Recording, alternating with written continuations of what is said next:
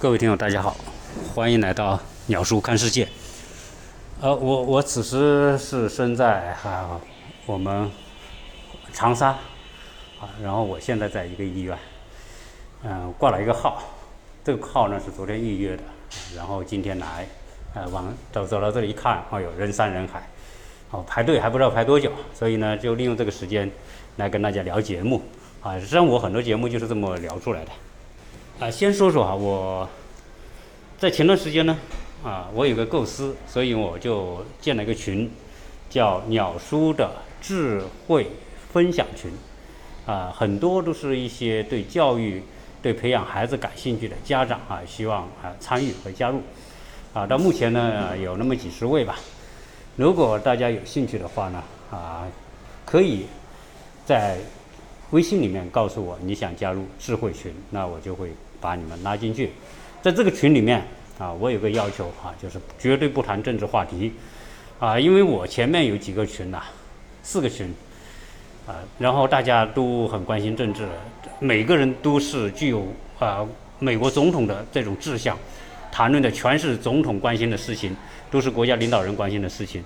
呃，我觉得大家很辛苦啊，对吧？操着国家领导人的心，当然过着普通老百姓的日子，啊，当然大家自得其乐也很好啊。但是呢，我是很少参与的，啊，我也很少发表意见。第一，我没时间；第二个呢，有很多东西呢，呃，我是啊，我我觉得我没那个水平去评判谁说的对，说的错。所以呢，啊，大家就聊吧。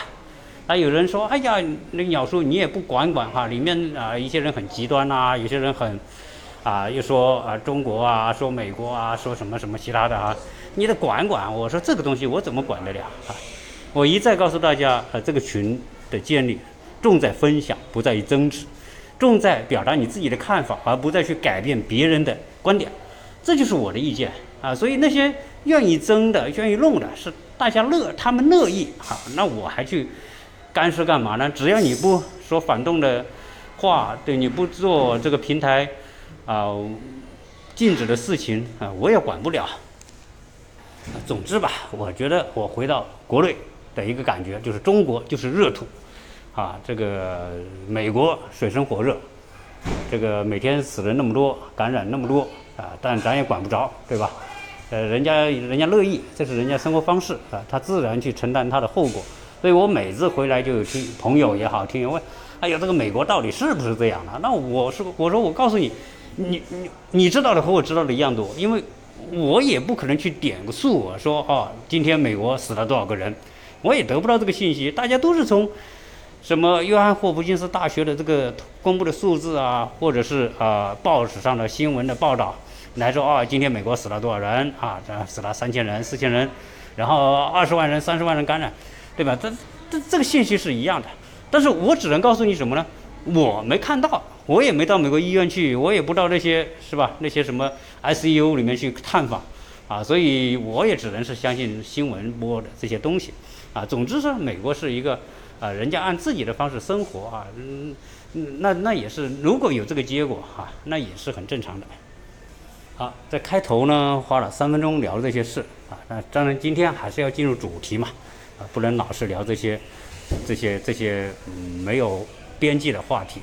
那今天聊什么主题呢？啊，我走在长沙的街上，啊，我就感觉到一种状况，就是这这个国内啊，这个生意啊，这个是赚钱，几乎可以说如无孔不入啊。但是什么叫无孔不入啊？凡是带孔的地方，可能都是生意啊。怎么理解这个呢？呃，因为我我看到哈，因为在国内这些医院，比如说分得很细啊，眼科医院对吧？有很多上市的眼科医院，上市公司，口腔医院很多，啊，基本上遍地都是。当然，美国也很多口腔医院，这口口腔诊所这都一样。但是国内呢，啊、呃，你比如说呃，有很多的洗脚的，这个按摩的，这是很多啊。美国也有洗脚按摩的，但是不如中国多。也不如中国专业，也不如中国这个高大上。我有一期节目讲了，隔了几年回到中国一看，洗脚的好家伙，两百多、三百多一个人，一个小时、一个半小时，哎呦，这个真的赚钱啊！为什么？我看那些开得好的这些洗脚公司啊，洗洗这个足浴的这些门店呐、啊，那真的是啊，这个现金流极好啊，非常的盈利。结果今天呢，我突然意识到一个问题，一个新的行业在在在我身边出现啊，长沙街头好多的叫采耳。那采耳是什么？就是采耳朵，采耳朵啊，就耳朵的意思。啊，采耳干嘛呢？就掏耳朵。啊，现在结果街上呢突然出现很多这掏耳朵的店。啊，这这本来说眼睛是个孔，对吧？嘴巴是个孔。哎，结果呢，这些这些资本呐，生意啊就是这样，无孔不入。你比如说啊，眼科医院难得开，对吧？你要要有资质啊，要有医生，有什么？啊，口腔医院也同样的，而口腔神经极其复杂，你要做口腔，啊，我谈了好几次，在美国我小孩矫正牙，包括看牙的，包括我自己看牙的，我都谈了好几期节目，所以也是，哎，但是口腔医院它也是需要资质，有门槛，比较难的。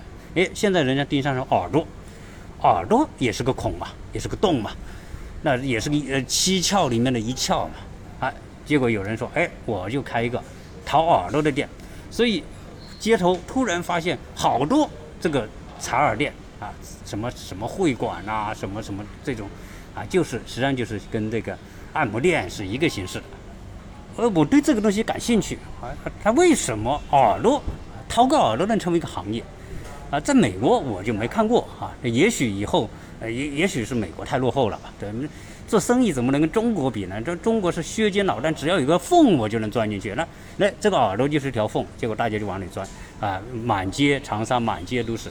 当然，长耳这个是不是长沙最最先搞，我也不知道。如果我有听友是长沙的啊，你可以告诉我，因为我在网上也搜了一下，这个长耳到底最早出现在哪呀？但这个掏耳朵并不是说这两年才出现的，呃，听说四川人就。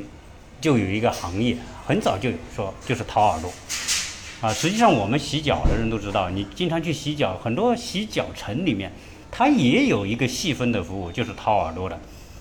坦率讲，我从来没有掏过耳朵。我去洗脚，别人问掏不掏耳朵，我不掏，因为我觉得我没必要掏这个耳朵。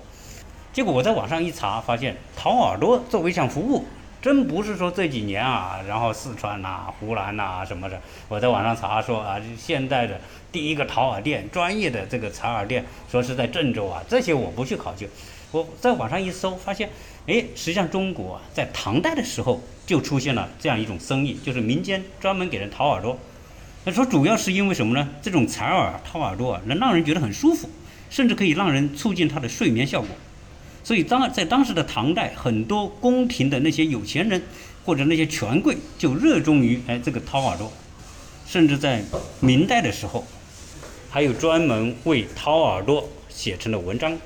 这文章写的很有意思，说什么呢？说亲历者身心舒坦，耳聪目慧，尘世凡事恍若凌空，专业采耳，一勺一刷一铲收放自如。一推一捏一弹，轻缓有道，真乃小舒服也。呃，从这一段文字当中，我们可以看出茶耳为什么那么受古人的追捧。因而自古以来，茶耳就是一种营生的手艺。而我据呃四川成都的朋友跟我介绍说，在成都实际上就有这样一种这种手艺人，走街串巷，专门以茶耳作为他们的营生手段。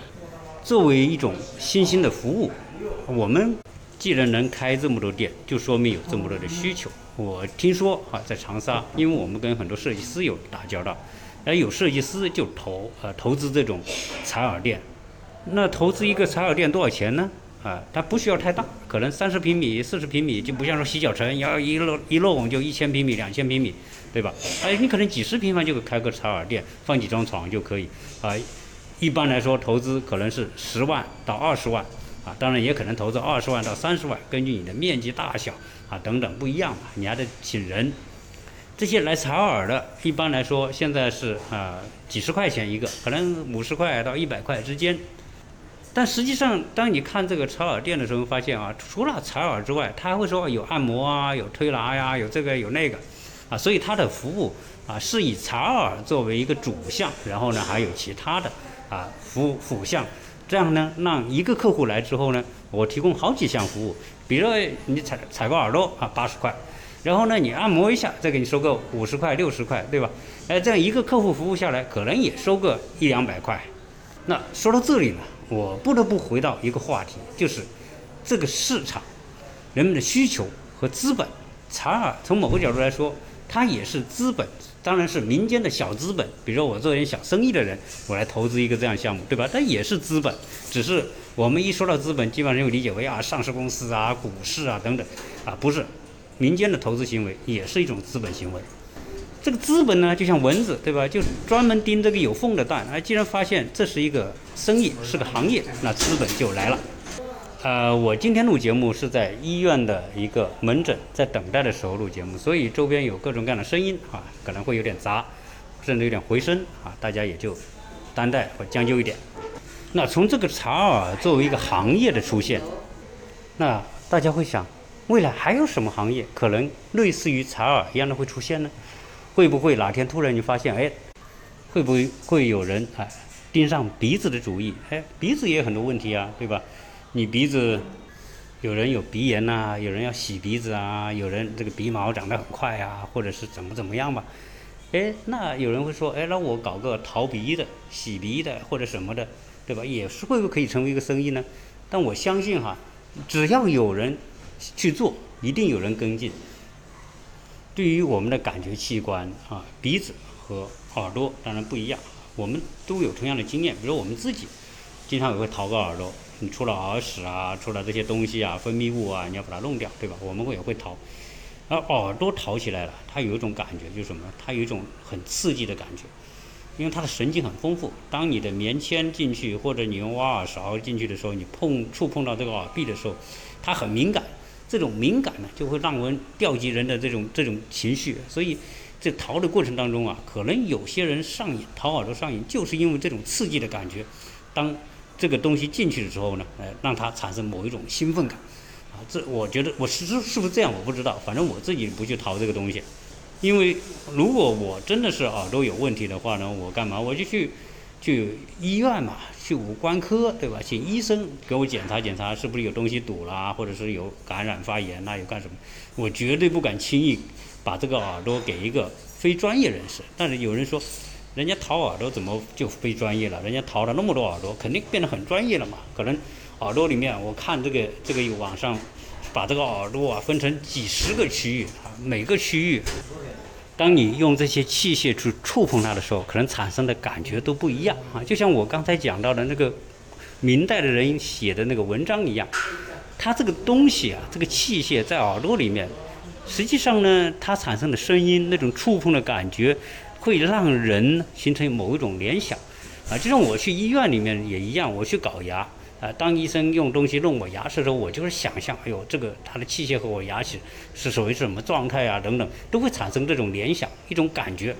当然，搞耳朵可能也是这样。那关于鼻子呢，它的神经更敏感啊，经常为什么我们打喷嚏，啪，这个喷气打出来是什么？就是说，当你有一点点异物在我们的鼻腔里面的时候，都可能让我们。用产生一种敏感的反应，就是打喷嚏。但是，可能鼻子的敏感程度比耳朵更加敏感啊，所以呢，呃，鼻子当有异物触碰它的时候，那种感觉可能就不是耳朵啊被触碰的时候产生那种兴奋感，而是一种很难受的感觉。我小时候经常去游泳，啊，偷偷的跑到河里去游泳，然后从河岸上往水里跳啊，然后扎在水里呀，这个。我们当头下去的时候啊，往往这个鼻腔受了水的压力啊，那就会产生这个水进到鼻子里面那是很难受的。当我们头露出水面的时候，咳嗽老半天，那种感觉并不好。所以我想呢，鼻子会不会成为这个未来商业服务的一部分？不知道啊，也许有，就有人敢去吃这种螃蟹吧？啊，也许吧。好，那我是想，除了这些可以变成服务之外，你看现在美容行业。比如说你去洗头，那自然不用讲了；美发不用讲了，头部按摩不用讲了。现在派生出很多东西，女人干嘛洗脸啊？去洗脸啊，到到这里，然后躺在那里给让别人揉半天、揉摸半天，然后给人家钱。然后这些专业人士告诉你，哎呀，你的脸皮肤是什么样的啊？你的皮肤是干的、湿的、酸的、碱的等等，啊，你皮肤应该怎么怎么样？在这个过程当中，他就灌输很多东西给你，啊，让你觉得，哎，我有缺陷，你有缺陷，然后他就告诉你，哎，我这个东西可以补你缺陷，比如说你经常查这个啊、查那个啊，或者就啊做做做做这样的这种呃治疗啊、那样的治疗啊，是吧？那加上脸嘛。我们讲长痘，不是人到了青春期一长痘，一长痘，这个就是很恐怖的事情。所以花多少钱大家都乐意啊。所以脸面这个东西呢，啊，变成一个服务的对象。那现在呢，洗脚是，那以后会不会说，哎，我脚就不作为重点，洗手，对吧？搞个洗手店，然后进来之后躺下，然后呢帮你洗手、按摩啊等等，啊，就是无生意机会，无非就是说看能不能够。服务细化嘛，能细化到一个别人没做过的东西。虽然洗手，我我不相信说洗手是一个必然的东西，必然的需要的服务。但是也许有人就说，哎，哪天我给你洗手，手里面有神经系统啊，有这个有那个等等，对吧？手有美观啊，手漂不漂亮？那手还做手模呢，就是手做模特，对吧？哎，那我帮你手，你你经常来我这洗，我把你的手弄得很漂亮，成为。手手模那种感觉，对吧？那是不是有人有需要呢？我也不知道，也可能是吧。啊，我我今天这期节目纯粹瞎扯啊，大家别见怪。当然，我们知道啊，现在关于女人的美容行业，大家千万不要以为女人美容，女人美容那就是那张脸或者身材胖瘦，是吧？曲线丰满，这不止。女人服务里面，当然我是。听广告啊，广告绝对我说的是广告哦，我是没参与，没没见过。女人有专门做私处美容，当然这个话题我就说到这里为止了，大家一听就知道。你看那也变成一个很大的行业，而且很贵，可能哈。好，那我们再头脑一下，风暴一下，对吧？那未来有没有一个人去开一门生意干嘛呢？上厕所啊，上厕，你看。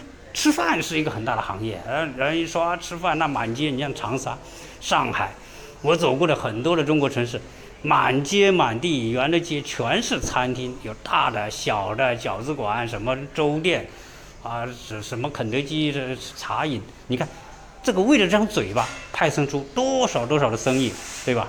多少人就业？哎，但是有一个生意，在我们国内可能还没人开始做，就是上厕所，对吧？你说厕所能成为生意吗？嗯，当然能。这最简单的就是，我们去欧洲啊，你会发现，欧洲在一些老的城市里面，你上厕所这是付费的啊。你你急你急是吧？上来加油站可以上厕所，交一欧元啊，两欧元对吧？让你上个厕所。当然这个啊谈不上服务了，就是给你个方便而已。我们也曾经听说日本人还把这个上厕所搞得很美。美轮美奂，说啊，有些日本的厕所，然后我没见过啊，我也没我也没去上过日本这种厕所。说，嗯，公共厕所，啊，让你付费，进去之后呢，有音乐啊，很优美的音乐，还有香味啊，它喷着这种香味，因为厕所是臭嘛，它喷着香味。然后呢，你蹲在那个厕所里面的马桶里面，智能马桶，对吧？然后，呃，有有有喷水，有有冲洗，有烘干等等，让你觉得很舒服。那我在想，有没有哪天有人说，哎，我们来钻研钻研厕所的生意，啊，厕所生意就是说，你厕所你不是花时间嘛？本质上来说啊，本质上来说，现在的生意最重要的就争夺时间。那有人上厕所，你不是上个啊，去上个厕所啊，放个水，对吧？那可能就是啊几十秒就完了。但是有人上个厕所喜欢一蹲蹲老半天，那你就知道了。如果在厕所蹲老半天，那就是一个生意了。你想想，在电梯里面还要挂广告呢，还要什么分众传媒啊，要要要要占据你这几十几分钟或者几十秒钟的时间。你上个楼十秒钟，都有人来钻研，把这个时间据为己有，来传播一条广告，对吧？让它变成一个生意。那你想上厕所，有些人可能几分钟搞定，有人可能一蹲蹲半个小时，对吧？那会不会有人说，哎，把厕所作为一种服务啊？从一种我们认为上厕所就是很脏啊、很臭啊、环境很不好，对吧？哎，有没有人说我搞一种全新概念的、非常非常浪漫的、非常舒适的，让人上厕所过程就是一个享受的，啊，有没有呢？我我估计也可能会有人未来哈，有人觉得这就是生意机会。你看现在有很多的厕所里面，比如说啊，小便池上面就挂一个广告，对吧？你你虽然你就是十秒钟、二十秒钟，你也得看一下那个广告吧。啊，有人在这个上大厕的时候门上哈也挂个广告，所以我在想，这些都有可能会被人深层次来开发。当第一个开这种超舒适模式的厕所的时候，他一定会成为一个很大的网红，啊，一定会跳，因为他你这个东西跳出人们的固定思维之外。啊，给人一种很大的想象空间。如果人说啊，把这个上厕所的过程过程细化，然后把这个服务细化，给它标准化，然后让这种原本上厕所是一件很呃谈不上美感、谈不上很舒适这种这种感觉的，对吧？哎，要把它做的像餐厅那么美，这里面让人充满想象。这个话题呢，呃，怎么去想象，我就不知道了。有人说，哎呦，你你恶不恶心，对吧？你把上厕所能放到另外一个角度来看它，甚至它可能做出什么文章，甚至成为什么一种生意，有没有可能？我也不知道。我只是从采耳朵，对吧？掏耳朵能成为一个生意，那还有什么不能成为生意？你你去澡堂洗个澡会成为生意？我觉得如果有谁，比如我们的听友，对吧？你就是很敏感，哪天说，哎，这不是好主意吗？咱开一个五星级的厕所。可能到那个时候，厕所也不叫厕所了，还取一个新的名字。所以今天啊，这个完全是我一派胡言瞎说啊。我觉得资本是最有勇气的，只要他看到一点机会，他可能就钻进去。当然有很多的生意，想象的很美好，能不能走走出去，能为成为一条真正的通路，还是一条死胡同，我们不知道。说不定，对吧？厕所。上厕所的方式成为人们很重要的一种一个一个部分啊，和人的健康有关系。你比如说，未来你开了这个这个厕所，哎，它可以多功能。你上个厕所，它可以把你的大便化验一下，你的小便化验一下，然后你有一个人身体有问题啊，第一时间在大便和小便里面反映出来。哎，如果这个厕所除了让你很舒适、很享受、很尊贵，哎，还让你第一时间知道你的健康状况。那是不是它也可以成为一种带有刚性的某种东西呢？呃，我们也不知道啊。总之吧，鸟叔就是这样一个从一点能够触及到另一点。希望这个东西呢，啊，是一个茶余饭后的一个小话题，大家有兴趣可以来一起来参与和分享。呃，鸟叔的微信号是幺八六零七三幺八零零，有兴趣的大家可以加我的微信。呃，由于我所处的环境，这一期的音质肯定不怎么好，希望大家哈能够见谅。呃，在我的节目后面呢，啊，在上一期节目，啊，我听到很多听友啊会给我留言，留言嘛，我觉得肯定是有好的留言，有坏的留言啊，这个也没什么奇怪。啊，对于我来说，做这个节目就是个修炼的过程啊。为什么修炼呢？因为你一定要面对有人说你好，你也面对有人说你不好。最可笑的就是有人说：“哎呦，你这个美国人，对吧？回到中国啊，竟然对中国这个那个去发表评论，啊，实在……哦，我我我只能说，这个这个听友说这样的话，让人觉得，啊，不说他无知吧，最少可以说是很狭隘。所有出过国的人，那就是外国人，对吧？我出了国，我去了美国，那我就是美国人，有那么好事吗？你你出去旅游，你到欧洲走一趟，你就欧洲人呢？你到美国人走一趟就美国人呢？对吧？”对于这一类的评论呢，啊留言呢，我当然是一看了之哈。你说啊，很多时候会不会影响你的情绪呢？可能多少会有点影响，但是呢，我要我不能被他带到某一种啊情绪失控的状态。很多情况，有些听友给我留那种不客气的留言的时候呢，我回复我不当时回复，我一定是在事后回复，啊，而且是用一种很心平气和的方式去回复。很多听友给我留言批评我没有意没有问题，只要他是呃正面的批评，而不是用一种很粗暴的、很鄙视的、很高高在上的那种姿态啊，所有那种高高在上对别人节目啊动不动加以指责的那种人啊，我觉得最少是狭隘啊！我不说他无知，一定是狭隘而且很多人是带着自己的标准去听别人的节目啊，这你说的内容不符合他的思想标准，然后啊我就变成了敌对的对象啊，像这种人多半在文革时候，这种人是最多的，极其主观。这个时代啊，一旦主观就会变得狭隘，一旦狭隘就会变得特别主观，所以狭隘和主观它是相互作用的。我希望我的听友不是这种狭隘的人？是一个可以打开自己思维世界，可以听得到不同的声音，这些不同的声音可以让他打开不同的思维空间，这才是分享节目的真正意义所在。好，这一期跟大家聊这么多，有要加入鸟叔的思维分享俱乐部的啊，可以在微信里面呃留言啊，我们可以在那个群里面专门来分享一些带有智慧的内容。谢谢大家。